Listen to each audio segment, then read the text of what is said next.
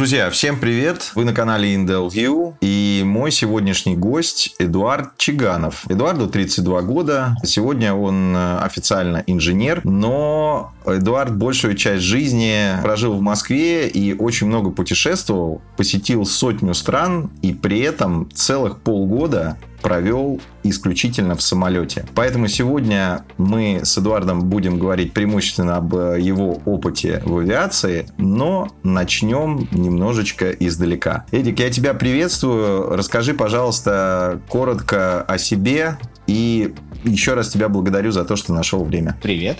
А, мне как уже меня представил ведущий 32 года. В жизни мне довелось поработать по самым разным профессиям. Сейчас я инженер в крупном американском системном интеграторе. Работаю на удаленке из дома. До этого 5 лет работал в авиакомпании Аэрофлот, обычным бортпроводником, старшим бортпроводником, инструктором. До этого занимался собственным бизнесом, до этого работал в банковской сфере. В общем, перепробовать за жизнь удалось много всего и разного, потому что, как мне кажется, человек должен постоянно учиться и адаптироваться к изменяющимся условиям. Слушай, супер. Отличная самопрезентация, но, как и обещал, пойдем немножечко издалека. Расскажи, пожалуйста, а ты вообще мечтал кем-то стать в детстве? Я всегда архитектором хотел быть. Мне кажется, это очень романтичная профессия с одной стороны творческая, а с другой ты что-то оставляешь действительно на века, даже если ты не гениальный творец. Этому суждено как-то случиться и произойти в твоей жизни, как ты думаешь? Не знаю, мне кажется, что момент для этого уже упущен. Все-таки это профессия, у которой очень долгий путь, начинающийся с самых низов, а у меня нету даже художественного образования. Я знаю, что ты закончил экономический факультет МГУ. А, расскажи, пожалуйста, вообще, каким человеком ты вышел и э, что ты вынес из учебы на экономическом факультете МГУ? Мне кажется, я не лучший выпускник этого факультета. Определенно, закончил я его с большим трудом и не с первой попытки, и только 4 года бакалавриата. Что я оттуда вынес хорошего? Нет, были некоторые очень полезные курсы. В общем и целом у меня есть экономическое образование, которое позволяет понимать хотя бы происходящие новости и знать, как на них реагировать. И не делать очевидные глупости, потому что общего экономического образования в России нету, и в целом оно мало в каких странах мира есть. А, из-за этого процветают разного рода мошенники, финансовые пирамиды, микрофинансовые организации и так далее, и так далее. Это первая ценная вещь. Второе, как, наверное, из любого классического университетского образования, я вынес способность критически мыслить, анализировать э, и решать задачи, исходя из имеющихся данных. Э, вот, пожалуй, что и все. В плане моего трудоустройства и карьеры мне это вряд ли как-то помогло.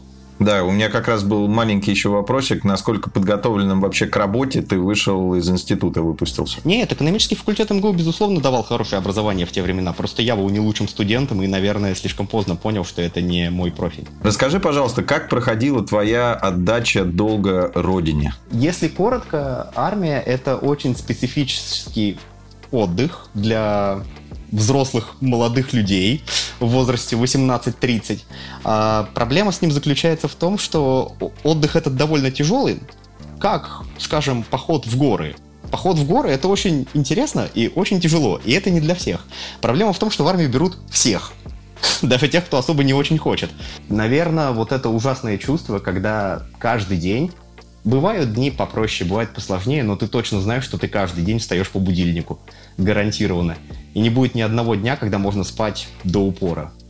Это очень выматывает. У тебя были какие-то курьезные случаи э, на службе? Ну, армия такая, как про нее рассказывают на самом деле. То есть красить траву приходилось, да. Но жести особенной не было. Деньги не отнимали, не вымогали. Но мне в этом плане повезло. Через дорогу от моей воинской части была военная прокуратура. А это такое особенное место, где сидят специальные люди, которые спят и видят, как бы кого-нибудь посадить за неуставные отношения. И такое соседство, мне кажется, очень играло свою роль. А, так что какой-то жести особенной не было. С другой стороны, вот на тысячу человек нашего полка спустя год вернулись домой далеко не все, потому что кто-то уехал сидеть за неуставные отношения. Э, кто-то умер, кто-то уехал лечить психику потрепанную, принудительную. Но нет, я знаю, мне повезло, правда, есть куда более плохие места. Подскажи, пожалуйста, ты упомянул, что ты сержант запаса с награждениями по службе. Можно ли разглашать, да. Э, за что были эти награждения получены? Я лучше отвечу на этот вопрос честно. У меня есть э, два знака отличия. Первый за выезд по службе, ну, боевой. А второй я получил ближе к концу, поскольку я был писарем э, в штабе нашей воинской части, и я помог очень хорошо пройти пятилетнюю годовую проверку, потому что я владел программами Word и Excel, как никто другой, и умел верстать документы.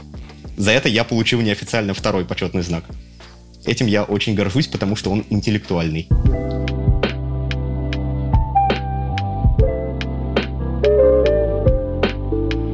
Расскажи, пожалуйста, как ты вообще попал в банковскую сферу? Я учился, кажется, на втором курсе университета в те времена, и возможности подработать какой-то официальной по профессии у меня не было. Поэтому я раздавал листовки, как промоутер на улице. Удивительно, что первое же место, куда меня отправили отдавать листовки, это был французский банк BNP Paribas. А, я очень хорошо справился с этой задачей, как мне потом сказали, что удалось привлечь в 10 раз больше клиентов, чем на любой другой точке, где работали промоутеры этого же банка. Поэтому меня заметили как общительного, интересного человека, а еще узнали, что есть вот сейчас профильное образование получаю, и позвали работать в колл-центр банковский. Собственно, это вот первая хотя бы как-то связанная, может быть, работа была. Э, позже из BNP Paribas я перешел в английский Barclays, э, тоже в колл-центр. Там уже поднялся чуть-чуть выше до ступеньки супервайзера. Вот с этого мой путь в банкинге начался, скажем так, может быть, не традиционным путем, как большинство выпускников, но тоже неплохо. Подскажи, что важного ты для себя открыл, работая в банковской сфере? Это хороший вопрос. Э, наверное, я научился очень внимательно читать документы от и до. И понимать, что скрывается за очень сложными, витиеватыми, трехабзацевыми конструкциями в банковских договорах. Я понял, что такое хорошая ставка по кредиту, что такое плохая ставка по кредиту, как банки обманывают население и наоборот, какие выгоды могут быть от этого. Тебе в целом нравилось работать в банковской сфере или это все-таки тебя тянуло куда-то в другую сферу? А, я скажу, что на начальном этапе мне понравилась э, скорее не банковская сфера, а корпоративная культура, которая царила там. Э, так случилось, что я работал исключительно в западных банках, э, которых на сегодняшний день в России практически не осталось. И вот тот уровень корпоративной культуры, то, как проходило все от процесса трудоустройства, до оформления отпусков, выходных, как строилось взаимодействие между департаментами, мне кажется, это оставило на мне след на всю жизнь, потому что это то, чего, опять же, в России очень мало. И что я пытался всегда принести на следующие рабочие места. Мне очень это откликается. Расскажи, пожалуйста, что тебя больше всего зацепило. Подскажи, пожалуйста, каким другим вышел ты и что главное, в чем состояла вся прелесть западной корпоративной культуры в этих западных компаниях? Мне запомнился справочник э, всех сотрудников, где напротив каждого была написана не только должность, но и то, с чем именно можно к ним обращаться. То, что уже на тот момент было некоторое подобие корпоративных социальных сетей.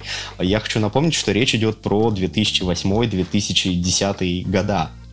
То есть э, в России сейчас далеко не у каждой крупной госкорпорации есть какая-то внутренняя соцсеть. Далеко не у каждой. А тогда это уже было. Э, все обращались друг к другу по имени, но на «вы».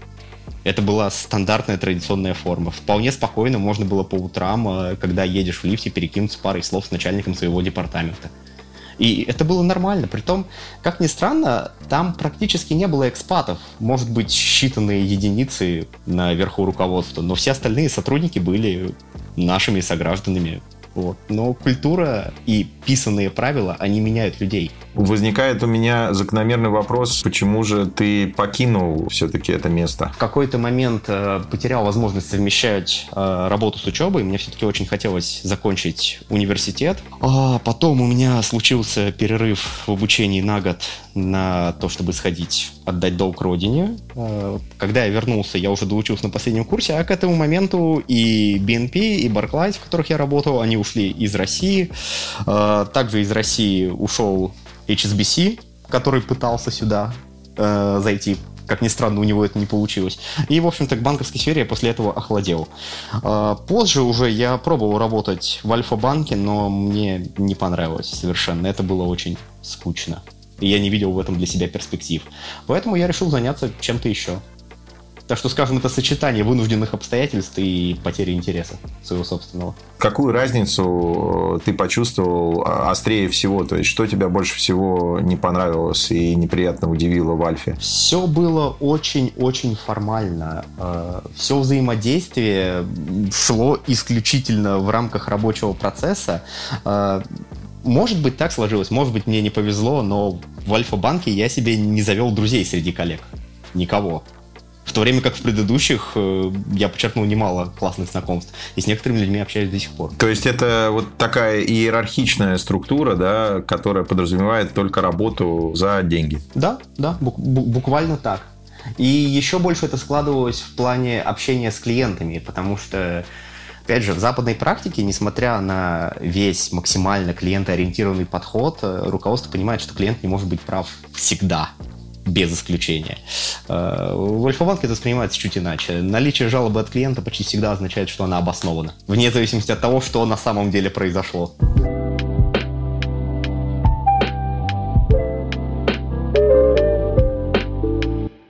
Затем был опыт собственного бизнеса, антикафе и хостел, если я правильно понимаю. Расскажи, пожалуйста, что вообще такое антикафе? О, антикафе это был очень модный тренд в 2011-2014 годах наверное, где-то так. А, он появился в Москве. Москва большой город. Квартирный вопрос москвичей, как известно, давно испортил.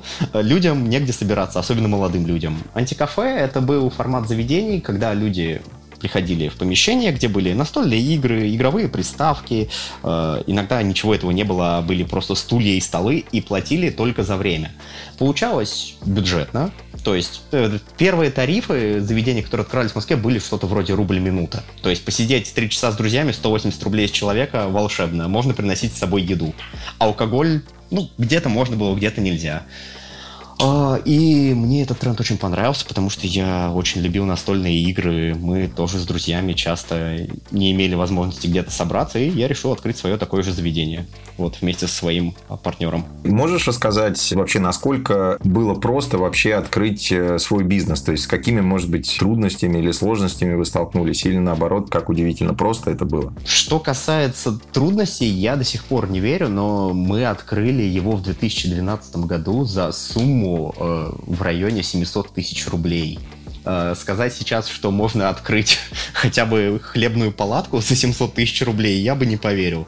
Э, юридически все оказалось совсем несложно. Буквально, то есть подать заявление, зарегистрировать счет юрлица. Все очень легко, достаточно просто и понятно. Может быть, опять же, потому что я умею разбираться с документами. Сложность наибольшая за то время, которым я этим занимался, это найти нормального арендодателя пришлось переезжать три раза за четыре года. Слушай, ну четыре года это же все-таки срок. Расскажи, насколько успешно вообще шел бизнес? Как это все у вас происходило? Четыре года это много. Бизнес не рос в том смысле, что дальше одного заведения он никуда не пошел. Масштабировать его у меня не получилось, да и не возникло желания, если честно. Что касается выручки и прибыли, то какое-то время они росли, потому что, опять же, спрос на такие заведения в Москве также рос, и мы очень удачно вписались в тренд тренд, как мне кажется. Позже все откатилось потихоньку назад. Но я хочу подчеркнуть, что за 4 года рекламу мы практически не давали. Хотя пробовали с разными форматами экспериментировать. И билборды в городе покупали, и контекстную рекламу запускали. А как выглядело ваше антикафе? Какие были возможности для клиентов? Чай, кофе, все включено в стоимость посещения, игровые приставки, большие телевизоры, на которых можно было посмотреть футбол или какой-нибудь фильм, скажем, вдвоем с девушкой, прийти как свой маленький частный кинотеатр с небольшой комнатой куча настольных игр, несколько сотен. Иногда мы проводили отдельные мероприятия, устраивали концерты у нас в помещении, проводили игры в мафии на еженедельной основе, стендап, э, в общем, чего только не было. Слушай, а какая площадь была помещения примерно? Э, мы начинали со 100 квадратов, в какой-то момент расширились до 250.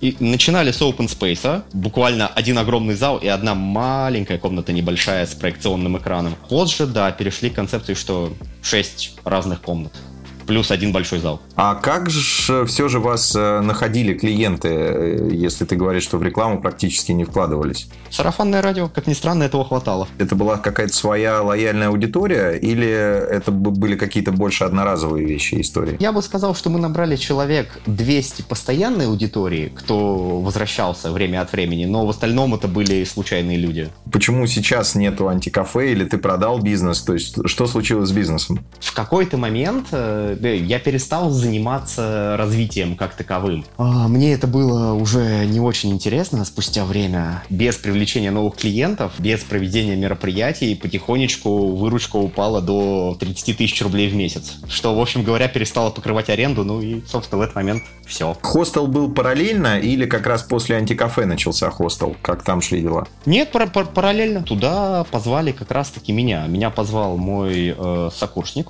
университетский в этот проект, поскольку он уже видел, что я одним бизнесом занимаюсь успешно несколько лет и позвал заниматься хостелом. А, в этом проекте я провел около года. Опыт был очень интересный, потому что это был первый в мире хостел в небоскребе открытый в Москва-Сити на 43 этаже. К большому сожалению, мы с э, партнером поссорились, и из этого проекта я вышел.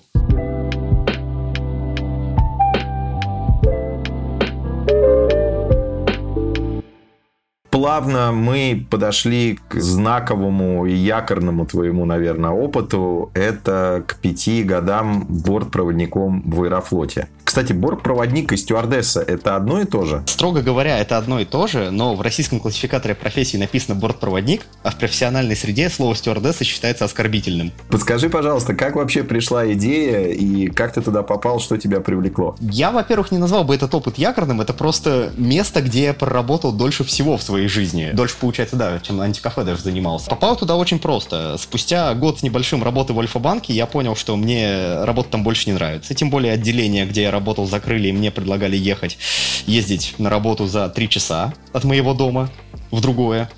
Э, что мне совсем было не по душе, я обновил резюме на HeadHunter, написал, что я менеджер, управляющий, с опытом работы в банковской сфере. Спустя 15 минут мне позвонили из Аэрофлота и предложили пойти поработать бортпроводником. У них тогда очень активно шел набор, мне кажется, они на HeadHunter обзванивали всех. Таксистов, айтишников, э, певцов, кого угодно. Ну, может быть, проверяли знание языка. Какие вообще были критерии отбора? Формально критерии отбора это Возраст, если не ошибаюсь, сейчас стоит планка до 35 лет. Хорошее состояние здоровья, естественно, потому что это профессия с вредностью, э, так же, как, например, машинист метро, и знание английского языка на уровне upper intermediate и выше. То есть э, Лондон is the capital of Great Britain? В реальности еще хуже. Если говорить про средний уровень среди коллег, еще хуже. Но, опять же, хочу заметить, что при этом среди коллег огромное количество лингвистов. Я не знаю, почему так. Может быть, лингвистам сложно найти работу по профессии, но много. Таких людей много. За счет этого в среднем, наверное, Upper Intermediate получается. Почему ты ответил на этот звонок и решил прийти на собеседование? Мне кажется, больше всего меня привлекло то, что я на этой работе проводил вне дома около, наверное, полугода на каждый календарный год. И это очень классно. Я не люблю бывать дома, я люблю путешествовать. Ты до этого вообще что-то слышал о бортпроводниках?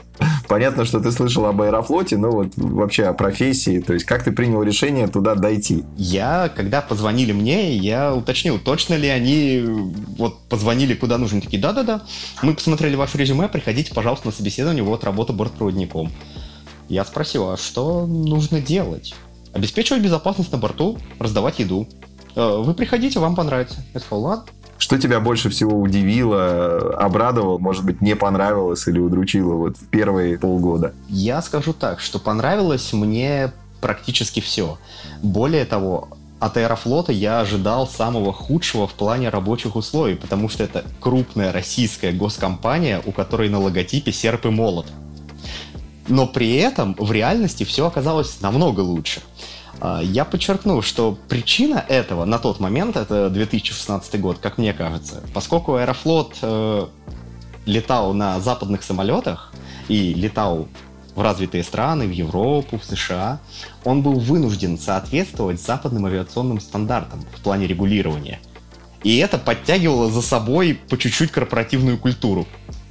Что очень хорошо. А что по факту входит все же в обязанности бортпроводника? Из практики обязанности бортпроводника это примерно как обязанности охранника в банке. То есть э, чаще всего ты сидишь и ничего не делаешь, э, если ты охранник в банке. Ничего не происходит. Более того, можно так просидеть 30 лет и ничего не случится. Но хороший охранник, он всегда как взведенная пружина. Он в каждый момент сидит и не напряжен, естественно, потому что так можно сойти с ума, но он всегда готов к тому, что сейчас случится ограбление, которое он остановит своими правильными и выверенными действиями. Также и бортпроводник. Бортпроводник нужен на случай какого-то чрезвычайного происшествия, которое, как рассказывали мне некоторые из коллег, кто пролетал 30-35 лет, намного дольше меня, что у них за 35 лет не случилось ничего. Такое вполне может быть. Но что-то происходит постоянно. Если брать компанию в целом и ее рейсы, описание инцидентов происходит чуть ли не на еженедельной основе. Э, где-то на борту стало плохо человеку, была оказана медпомощь, э, успешно или неуспешно. Где-то случилось возгорание, пожар потушили, все хорошо. Где-то случилась э, жесткая посадка самолета, бортпроводники эвакуировали людей, правильно или неправильно. Скажи, какие-то были вообще курсы после того, как э, тебя заапрувили, то есть отобрали, заапрувили, тебя как-то готовили? Ты проходил какие-то тесты, курсы, обучение? Конечно, конечно. Э, обучение длится около четырех месяцев. В обучение входит как юридическая информация об особенности международного взаимодействия авиакомпаний, о нормах провоза багажа, о таможенных правилах, э, так и обучение, касающееся безопасности полета. То есть натурально мы тушили пожар, эвакуировались из учебного самолета в учебный бассейн, в воду со спасательными жилетами. А, отдельный курс первой медицинской помощи, доврачебной, которую должны уметь оказывать бортпроводники. То есть как провести сердечно-легочную реанимацию, какие лекарства в каких случаях можно давать, какие, какие не давать, что делать в случае открытого перелома и так далее. Большой блок при этом посвящен сервису, то есть знанию вин, как их преподать, как вежливо общаться с людьми, как понимать разные культурные особенности разных народов мира и так далее. Это обучение вообще можно было зафакапить? И, или это, ну, из серии вот просто как таблица умножения? Зафакапить его сложно, но все еще возможно. Я бы сравнил это со школой. Все-таки случаи, когда ученики остаются в российской школе на второй год, они не очень частые, но бывают. А много из твоих э, потенциальных будущих коллег, с которыми ты был на потоке, дошли до конца? Или все-таки были люди, которые там передумали или не справились? Много их было? С кем я был на потоке, дошли все безусловно.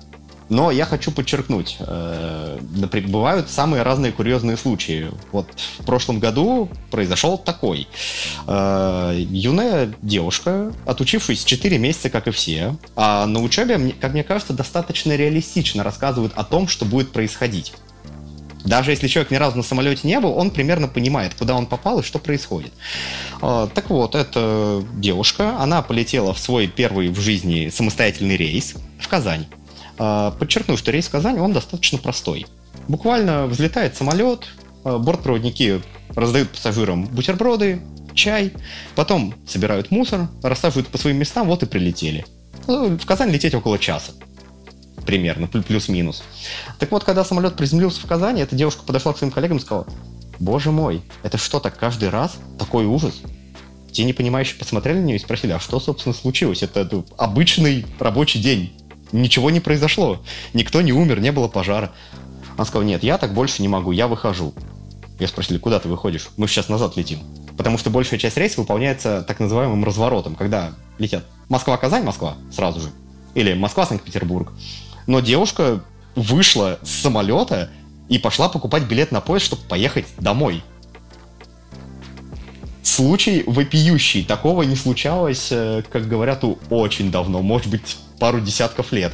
Но человек, да, вот он посмотрел на самолет и сказал, что нет, так жить нельзя. Слушай, а ты с чем это связываешь? Это вот отсутствие вот этой какой-то романтики путешествий и каких-то приключений на ежедневной основе? Или это просто вот личность, особенности личности скорее? Мне кажется, что человек э, мог воспринять эту профессию неправильно, скажем так, по историям в Инстаграме, потому что многие мои коллеги, кто работал в Аэрофлоте, до сих пор продолжают выставлять в Инстаграм, запрещенный в России, фотографии, как они проводят время в командировке в Турции, как они лежат на белоснежном пляже, в красивом купальнике, а голубая вода омывает их ноги.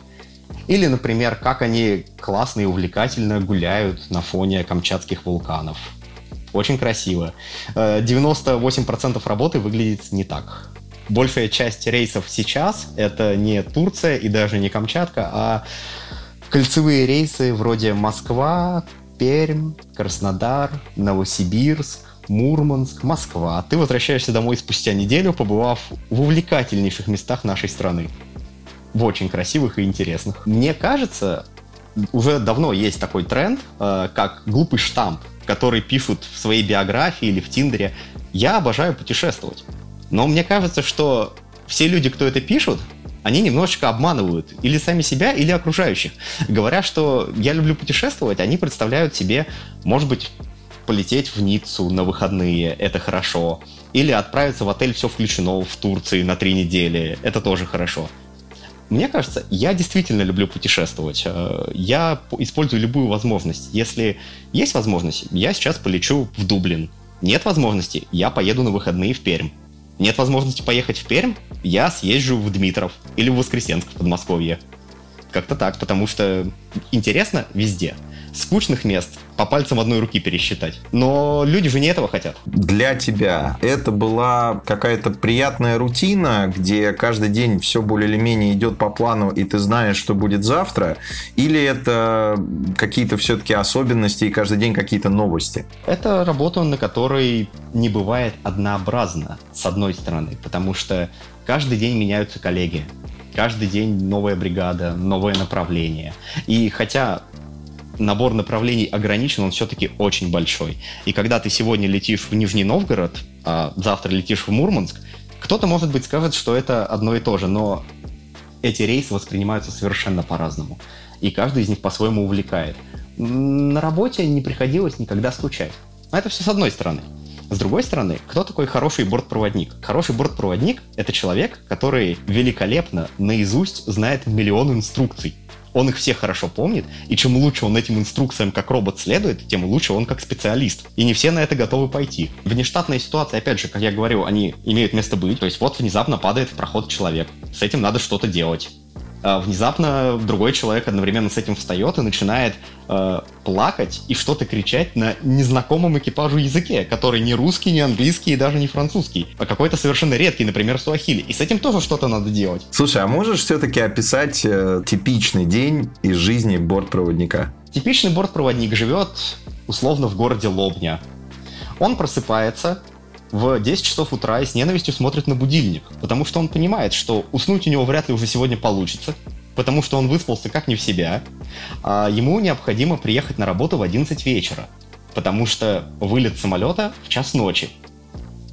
Целый день он занимается какими-то своими обычными домашними делами, ходит в магазин, готовит еду, потом приводит в порядок свой внешний вид, надевает форму и едет в аэропорт – в аэропорту точно так же, как и все пассажиры, он проходит дважды все рамки досмотра и безопасности. Приезжает за два часа до вылета самолета, проходит медосмотр у врача. Медосмотр скорее формальный. Щупают пульс, смотрят внешне на человека, что он трезвый, нормальный и не кашляет на всех вокруг, и отпускают его. Э, дальше идет брифинг, знакомство со своими коллегами, и проводник приходит на борт. До вылета самолета остается где-то час. По-быстрому, если удастся попить кофе, чаще всего не удается. Приходится быстро принимать имущество, поскольку на самолет привезли кучу еды, туалетной бумаги, дорожных наборов для пассажира и бог знает чего еще. Все это надо успеть пересчитать, очень внимательно, потому что если будет какая-то недостача, виноват в этом, естественно же, будет бортпроводник. А, дальше идут пассажиры. Пассажиры приходят толпой. Чтобы было совсем весело, предлагаю представить, что летит самолет, например, на Кубу дружественную нам. Самолет битком, пассажиров много, каждый с собой притащил на борт два места ручной клади вместо одного, потому что регистрация плохо сработала. Эти чемоданы надо куда-то успеть распихать. Причем люди этим крайне недовольны, потому что все хотят, чтобы чемодан был ровно возле них, а не через три ряда спереди. И уж тем более не через 13 рядов спереди. Э, одновременно с тем, как бортпроводники заняты этой важной задачей, потому что с точки зрения руководства нет ничего хуже, чем когда рейс задерживается по вине бортпроводника, потому что, например, не успели быстро помочь пассажирам распихать чемоданы. Так вот, одновременно с этим со всех сторон, с 10, с 12 направлений э, к бортпроводнику тянутся руки и дергают его. С одной стороны, это пассажиры, которые просят принести воды, кофе, теплый плед, огромного розового слона для своего ребенка, и неважно, что слонов на самолете нету. А, третий требует лист жалобы, потому что он недоволен, что не подают вишневый сок еще до взлета, и его не волнует, что вишневого сока нет. Одновременно с этим прибегает техник и просит пойти посмотреть, качественно ли он починил туалетную комнату, как просили бортпроводники, и, мог, и может ли он пойти. А, одновременно с этим необходимо взять трубку со стены и прочитать для пассажиров приветственную информацию, рассказать о том, что сейчас происходит, и так далее, и так далее. Потом идет длинная бессонная ночь. Рейс на Кубу длится около 13 часов по времени. Все это время совершенно не скучно. Надо пассажиров три раза покормить, собрать э, у них весь мусор, выслушать все их жалобы. А даже после того, как закончено обслуживание и большая часть людей уснула, вызовы в виде дзынь, дзынь, дзынь раздаются примерно раз в минуту. Кто-то должен на них идти. При этом очень хочется спать, потому что к этому моменту человек на ногах уже около суток, из которых 13 часов он работает. Самолет прилетает на Кубу. Поскольку самолет летел на запад, а разница во времени 11 часов, то сейчас где-то 3 часа. И впереди целый долгий кубинский день. Яркий и солнечный, в который хочется покупаться, сходить на пляж и все такое. Но одновременно с этим безумно хочется спать. Но бортпроводник понимает, что если он сейчас пойдет спать, то тогда он проснется ближе к ночи, до вылета самолета опять будет оставаться около 10-11 часов, в которые он снова не уснет. А еще он пропустил весь такой день, в который он мог пофоткаться на пляже. Или выпить рому с коллегами. Как-то так.